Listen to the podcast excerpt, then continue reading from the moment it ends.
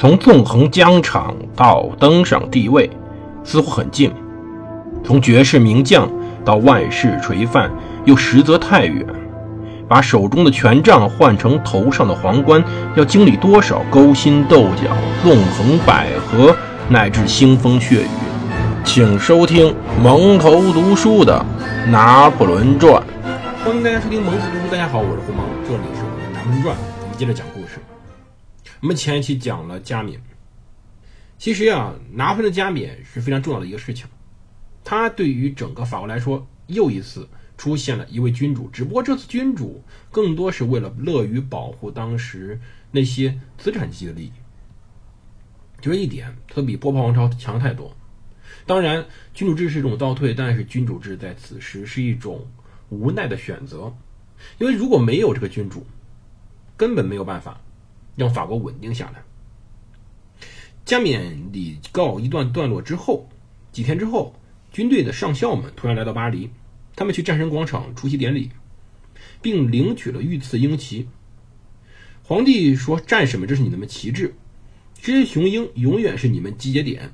你们发誓用生命捍卫他们吗？”这些上校们喊道：“我们发誓。”他们郑重其事的齐声回答。镀金鹰由六片汉和的铜片组成，它的耳尖到鹰爪长八英寸，翼长九点五英寸，重达三点五磅。鹰像立于蓝色橡木团旗杆顶上，鹰旗手的职责非常光荣，但是士兵们向来不公，因为这个军旗很快被称之为杜鹃。今天在伦敦的切尔西王家医院有六面鹰旗展示，荣军院中呢更多。有更多的这种军旗，这个军旗呢是一个团一面，而在军团公报中说过，说丢失鹰旗是抹黑团的荣誉，哪怕一百次胜仗也无法掩回颜面。此时呢，在英吉利海峡的沿岸军营中，军队在继续训练，正如我们之前讲过的特拉法尔加海战一样，此时拿破仑还是在准备侵略英国。具体情况可以听我之前专门讲的，马尔蒙从。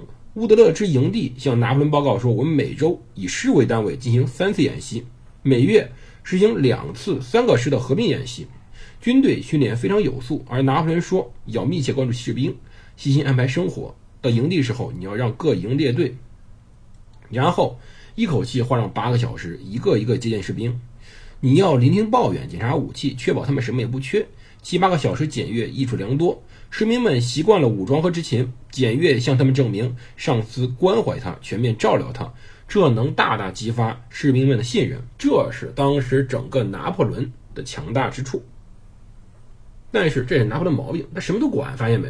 他对于马尔蒙这种方面大将，竟然在非常细节上在指挥他。拿破仑后来之所以失败，也跟这个有关，就是他底下的将领们真的没有谁有胆量。敢超过拿破仑的指示去办事情的。一八零四年底，小威廉皮特和瑞典结盟。一八零五年四月，英国和俄国签署了圣彼得堡条约，第三次反法同盟随之成型。俄国每投入十万兵力对付法国，英国就会支付金基尼一种单位，就是一金基尼付他一百二十五万英镑。后来。奥地利和普鲁士也加入同盟。拿破仑极尽外交威胁的手段，力阻其他国家入盟。早在1805年1月2号，他就致信玛丽·安托瓦内特的姐姐、弗朗斯皇帝的姑姑、那不勒斯与西里联合王国的王后玛利亚·卡洛琳娜，警告他，非常坦率说：“我手上有陛下写的好几封信，我他们证实你们暗中寻思加入新同盟。你们已经亡过一次国了。”你引发两场威胁全灭您的父系家族的战争，当然，这指的就是那当时那不勒斯先后支持前两次的反法同盟。他写道：“你想引发第三场吗？”国王费迪南德四世和妻子卡罗琳娜女儿女满堂，共有十八名子女。拿破仑预言到说：“倘若战争卡特琳娜导致它爆发，你和你的后嗣将会失去权位，你那些不守规矩的小孩将在欧洲各国乞讨。”拿破仑要求那不勒斯驱逐那位英国籍的首相，这个人叫做约翰·阿克顿爵士。当然，他同时也是卡罗琳娜的情夫。然后驱逐英国大使，召回那不勒斯驻圣彼得堡大使，解散民兵。当然，对方什么也没做。但是到1805年的9月22号，两西里王国的确同法国缔结了非常严格的中立条约，就是我不参与其中，我看戏总行吧。其实拿破仑在加冕之后没有休假，就连圣诞日那一天，他也下令不得逮捕与凡尔赛赌场庄家决斗的英国人戈尔德，因为假释的战俘有权决斗。后来一月份，拿破仑致信土耳其苏丹，整封信都用了非正式的“你”，因为这是同辈君主间的适当称呼。伟大的奥斯曼王朝的后裔，统治世上最伟大王国中的一员皇帝，他问道：“说你退位了吗？你怎么听从俄国摆布呢？”而土属摩达维亚以及瓦拉几尼亚的亲俄总督出现了问题，他警告道：“说在希腊支持下，科吉拉岛的俄军有朝一日一定会进攻你的首都，你的王朝将会陷入沉睡的黑夜。醒醒吧，塞利姆！”拿破仑跟很多类似的人写了非常多的信，比如他还给普鲁士国王写了，他说：“维持俄法俄法和平希望渺茫，并且把全部的责任推到沙皇头上。沙皇亚历山大太过于善变了。”太软弱，按道理我们一点都不希望他促进普遍的和平。其实呀，要知道，早在1793年的时候，刚刚发生法国大革命之时，小皮特就雇佣了德意志诸侯军队去抵抗低地国家的战斗，比如说最著名的黑森黑森雇佣军，由此开创了资助法国敌人的先例。但他经常对投资深感失望，因为在1795年，普鲁士人呢更希望同波兰人作战。一七九七年，奥地利又在坎波夫米奥索取威尼斯，以此作为割让比利时的补偿。然而，总的来说，后任的英国政府认为资助政策物有所值，我花钱，你你用命，这样最合适，因为钱总能赚得过来，而战士们的性命是没有办法恢复的。而且嘛，英国人有钱不差钱。拿破仑当时说，这种政策呢，就是英国肯让盟友战斗至最后一滴血。在一八零五年五月，拿破仑说：“请让人画些漫画。”他交代给傅歇，画英国人手握钱包，请各国取钱，诸如此类。一七九四年，英国政府整个百分之十四的财政收入资资助盟友的。二十年后，威灵顿军队其实已经进入法国，而这一比例仍然是百分之十四。但是，由于英国本身没有参战，英国的劳动力在国内全力以赴的进行劳作。整个英国发展非常快，百分之十四的收入在这里变成了巨款一千万英镑。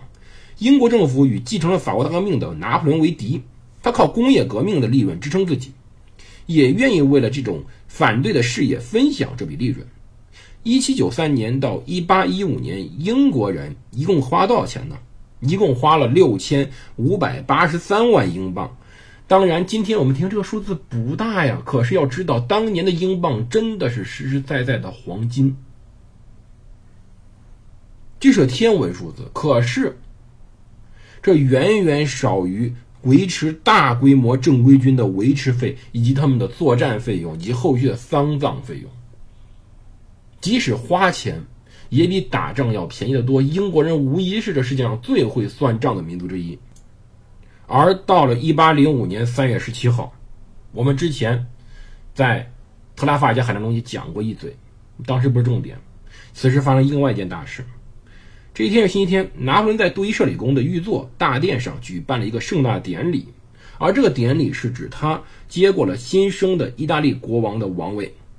他本来是意大利共和国的最高指挥行政官，成为法国皇帝后加冕。意大利国王顺理成章。拿破仑致信弗朗斯皇帝，谴责他对于英国和俄国的决策，并争辩道：“既然英俄继续占领马耳他岛和科吉拉岛，分离法国和意大利王冠的就是幻想。”两天后，拿破仑封妹妹埃利亚和妹夫费利切·巴乔基为卢卡与皮翁比诺两个小地方的君主。拿破仑。自己去米兰呢，自封为英意大利国王。他在中途在里昂逗留了六天。虽然这时候有约瑟芬随行，但是拿破仑呢，哎，确实是这时候已经花的不行了。他此时呢和一位富贵银行家的老婆进行了非常多日的逗留，又找了个新玩伴。到五月二十六号，见面礼在壮观的米兰大教堂举行，出席人呢有卡布拉拉等八名红衣主教以及三万名观众。教堂很好看。拿破仑告诉康巴塞雷斯说：“典礼就像巴黎一样美好，区别是这里天气非常好。我接过铁冠，戴上它，同时补充了一句话：‘上帝赐我此冠，他人触碰必遭灾祸。’他希望这件事儿成为预言。伦巴第铁冠呈椭球形，相当沉重，由黄金制成。据说此罐中一些金属来自真的十字架上的钉子。一五五年，红胡子弗里特里奇。”曾戴上此铁铁罐。从那以后，每一位神圣罗马帝国都戴过它，因为铁罐加冕是拿破仑对现任神圣罗马帝国皇帝奥地利皇帝弗朗茨进一一步武力恐吓的一个步骤，用传统仪式恐吓这位老朋友、老敌人。在马伦哥会战五周年纪念日那天，拿破仑重新回到战场。博塞回忆，他穿着有些破旧的制服，拿破仑被打穿的老旧金边大帽子。马伦哥会战时，他穿的就是这身制服，不管帽子上的洞是不是弹孔，这套衣服都让他体现出一点特点。